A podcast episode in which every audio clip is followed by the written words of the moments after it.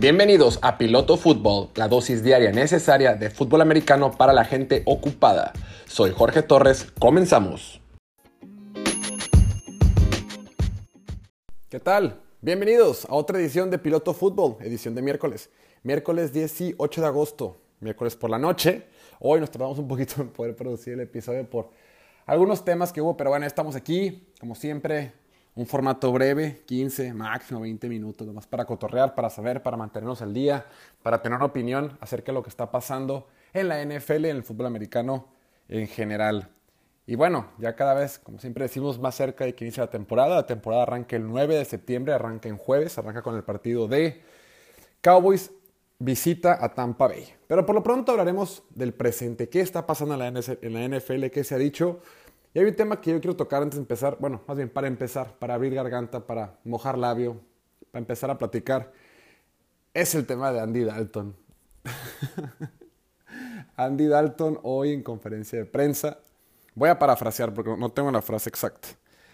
En conferencia de prensa dijo, todo bien con Justin Fields, me cae muy bien, gran tipo, va a tener una excelente carrera en la NFL, pero ahorita, en este momento, es mi tiempo. Ahora me toca a mí, es mi turno. Chale. O sea, claro, a él se lo trajeron de, de titular. Se lo trajeron con la promesa, o sea, de buena fe.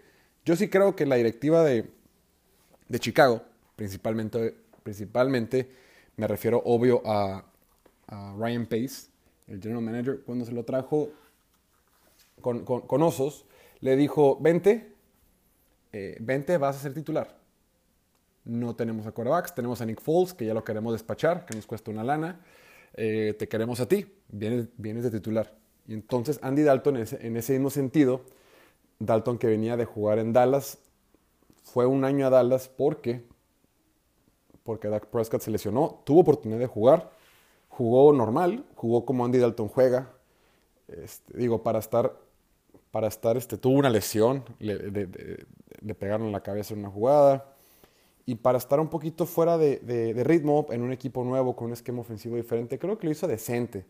Decente, pero todo el mundo sabía que con Andy Dalton no iba a pasar nada. O sea, Dallas no pudo pasar a playoff y eso que estaba en la peor división, creo que de la historia de la NFL. Pésimas. Ganó Washington la división y Washington tuvo un récord de 7-9. Por favor, no había competencia en esa división. Pero bueno, Estuvo Andy Dalton y lo hizo entre X y meh, regular. No pasó nada trascendente con él.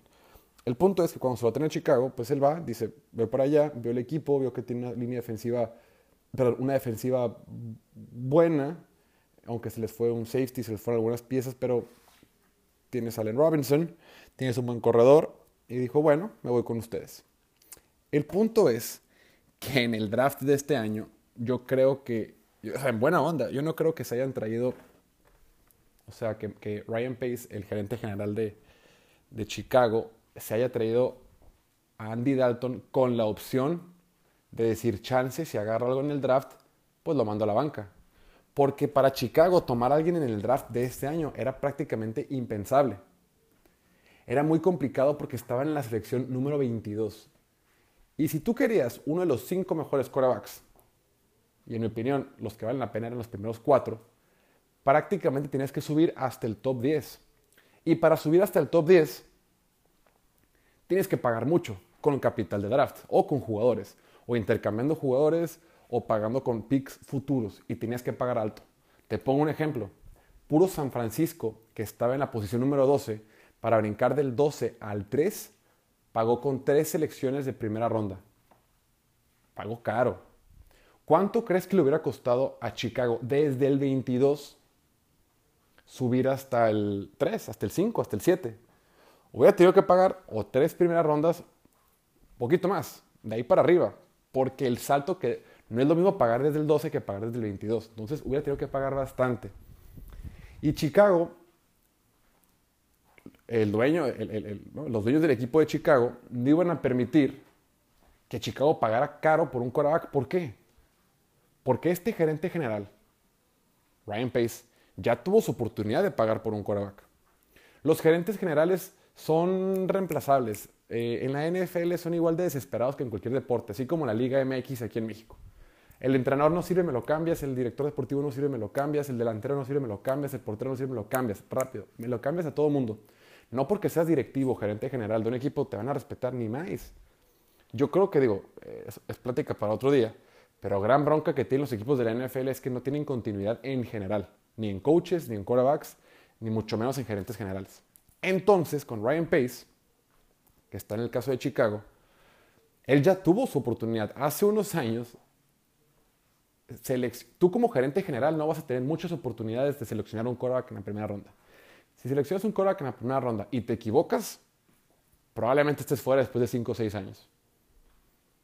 Y eso fue lo que le pasó a Ryan Pace y lo mantuvieron. Porque él estaba en su momento, cuando seleccionó a Mitchell Trubisky, pagó para subir del 3 al 2. Hazme el favor.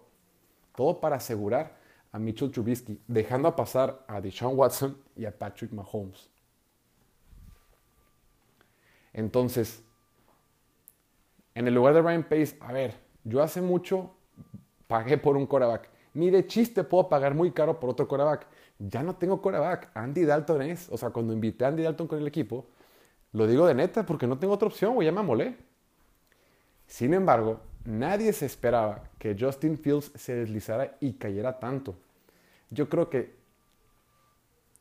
Chicago nunca se imaginó que Denver no iba a tomar quarterback. Chicago asumía que Denver, eh, que, el, cuarto quarterback se iba con Denver en el 9. O que alguien iba a brincar. Alguien con más poder, eh, con más capital de draft, con, más ganas de intercambiar, iba a brincar. Mismo Patriots, chance Saints, chance Washington. Otros equipos que sí pueden pagar porque se lo pueden permitir. Chicago ya no se podía permitir, permitir subir tan alto. No podía pagar tan caro porque ya tuvo su oportunidad hace unos años. Y repito, es rarísimo, rarísimo ver que un gerente general tenga la oportunidad de seleccionar a dos corebacks en una estadía con un equipo.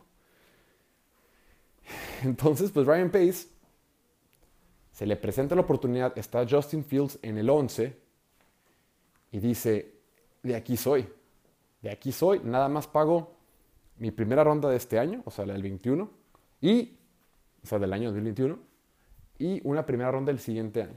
Listo, básicamente, ¿no? Le dieron la oportunidad, le dijeron, vas.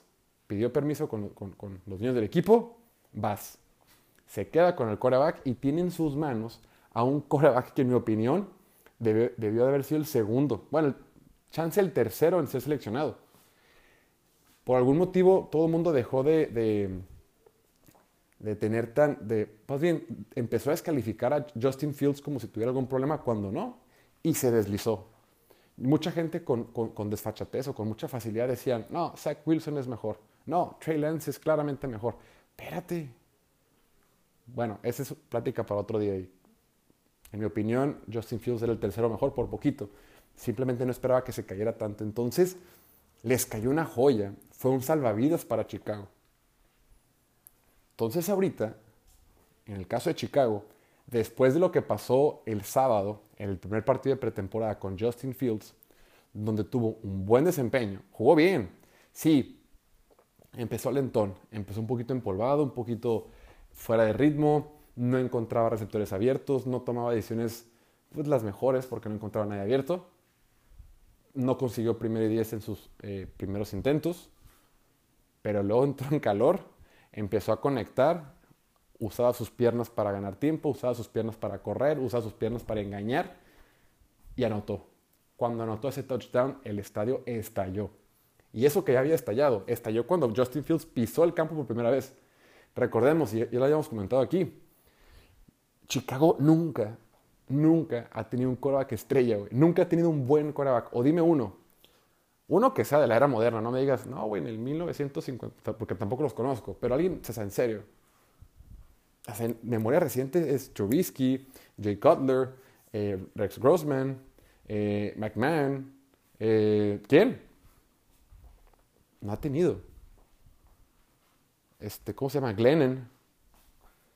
No han tenido, o sea, nunca en su historia han tenido un quarterback estrella. Claro, y Chicago tiene un chorro de, un equipo de mucha tradición, de historia, es un equipo que Soldier Field, su estadio, es el más viejo de toda la liga. pero ellos no tienen, no tienen coreback. Ven a Justin Fields, lo ven joven, atlético, moderno, como un coreback moderno. Se decía en los entrenamientos, salían reportes de que Justin Fields está teniendo un super campamento de entrenamiento, todo bien. La gente babeaba por él. Lo ven en persona en el Soldier Field y juega bien, como esperaban que jugara. Híjole, y ahora sale, y ahora sale Andy Dalton a decir, no, no, no, ahorita es mi momento. Amiga, date cuenta. Tu momento ya pasó. Y no es tu culpa. No es tu culpa porque tú fuiste de buena fe a Chicago. Y Chicago te trajo de buena fe. Simplemente las circunstancias y las condiciones en las que está ahorita el equipo cambiaron. Y ahorita Andy Dalton tiene la correa muy corta. O sea, le van a dar muy pocas eh, oportunidades de triunfar. Tú nomás imagina, su primer partido visitan a, Rams en Los Ángeles. Van a perder. Se van a ir 1-0, 0-1. Segundo partido, ese sí puede que lo ganen, van contra Cincinnati. Va, van a ganar 1-1. Tercer partido contra Browns, van a perder 1-2. Cuarto partido contra Lions van a ganar 2-2. Hasta ahí perfecto. 2-2. Mm, todos todavía estamos tranquilos. Quinto partido contra Raiders. Yo creo que va a ganar Raiders. Raiders juegan en casa, en Las Vegas. 2-3. Sexto partido, Packers. Séptimo partido, Buccaneers. Octavo partido es San Francisco. En un abrir y cerrar de ojos, Chicago se va a poner 2-6. O 2-5. 1, 2, 3, 4, 5, 6. Sí, 2-6. Estás fuera. Estás fuera, Andy. Nadie te va a aguantar el 2-3 ni el 2-4. Olvídate. Yo creo que a más tardar para la semana 7 va a estar Justin Fields. No van a aguantar la presión. Porque, además, eh, eh, Matt Nagy, el coach, no es como que está en la situación más cómoda, no es como que es el más amado en Chicago, también ya se lo quieren echar, también está en la cuerda floja, tanto Ryan Pace, el gerente general, como Matt Nagy, ambos están en la cuerda floja. ¿Tú crees que cuando vayan 2-4 van a decir, sí, sigamos con Andy Dalton? Por favor, por supuesto que no. Y más con los fans tan aficionados al deporte y tan apasionados que son los de Chicago. Dalton ahora sí, como dice la canción, este compa ya está muerto, solo que no le han avisado. Así que la verdad, cuando escuché esa, esa declaración que dio hoy Andy Dalton, pues dije, sí, chance sí, pero, híjole, se ve complicado. Lástima. A ver dónde termina el buen Dalton. Le han pagado bien en su carrera, pero pues por lo pronto eh, terminó. En otros temas, el día de ayer ya salió el episodio estos de Hard Knocks, esta serie que hace HBO que se meta al entrenamiento de los vestidores del equipo de los Cowboys de Dallas y, están ahí atrás de las escenas. estuvo muy interesante el primer episodio, el de ayer. Fíjate que no me gustó, se me hizo muy lento, estuvo aburridón, no pasó mucho. Pintan al principio a Mike McCarthy como este coach motivador, como este coach de mucho apasionado y de fuerte, ¿no? No, no se la compro, y creo que no es su estilo, no me gusta pasan. Interesante la pelea que hay con el, un entrenamiento en conjunto que tienen con Rams. Está bueno. Pero fuera de ahí, un episodio lento. ¿Qué podemos rescatar? Rescatable es que Dak Prescott va a jugar. Dak Prescott este, probablemente juegue para la, semana 3 de la pretemporada y esté listo para la semana 1 de la temporada regular. Todo parece indicar que ya está listo, ya estuvo entrenando, ya el, tema del hombro solo era un tema de descanso, ya se recuperó. Mm, CD Lamb, ¿qué onda con CD Lamb, el receptor número 88 que entra a su segundo año con el equipo de los Cowboys? Wow, cómo está jugando. Wow, si tienes oportunidad de tomarlo en fantasy, wow. Isaac Alarcón, me llama la atención que lo ponen mucho a cuadro. Como que lo ponen siempre de, siempre de forma sutil, siempre sale Isaac Alarcón. De forma como, sin ser espectacular, pero sale Isaac Alarcón.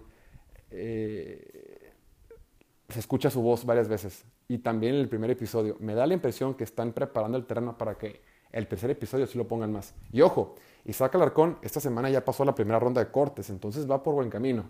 Arrancó bien. Próximo martes va a haber otros cortes. Yo creo que va a seguir en el equipo y, o sea, para el siguiente martes. El corte bueno se viene en dos martes, el 31 de agosto, y ahí sí vamos a ver cómo le va. Pero por lo pronto creo que está haciendo lo correcto y por lo pronto me gusta que le están poniendo atención y lo ha hecho bien en el campo, entonces debe estar tranquilo. Y bueno, yo creo que por, por lo pronto hasta aquí la dejamos. Eh, muchas gracias como siempre por escucharnos. Esto es lo que está pasando en la NFL. Mañana seguimos con más. Gracias, gracias eh, por, por su tiempo, por estar ahí. Y nada, mañana nos vemos. Cuídense mucho, por favor. Y que estén bien. Chao.